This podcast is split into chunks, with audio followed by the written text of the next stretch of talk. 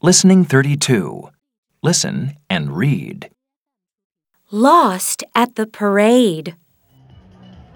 It was the sunniest day of the year.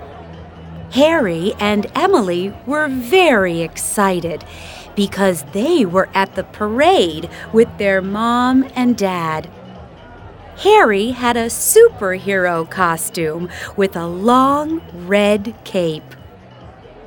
Emily was dressed up as a pop star. Harry and Emily loved the parade. They waved at the floats and they looked at all the wonderful costumes and masks. Just then, some dancers and people on stilts came down the street. The dancers moved between Harry and his family. Harry tried to push through the crowd, but the dancers moved too fast. Harry couldn't get away, so he moved down the street with the dancers.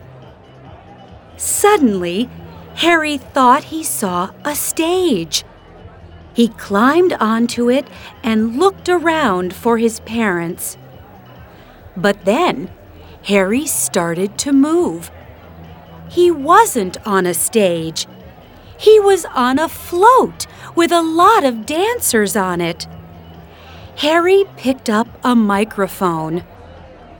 Hello. He said, and his voice came through all the speakers in the street.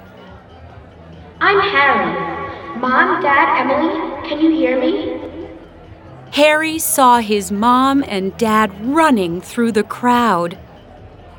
Where have you been? They said, And where's Emily? I don't know.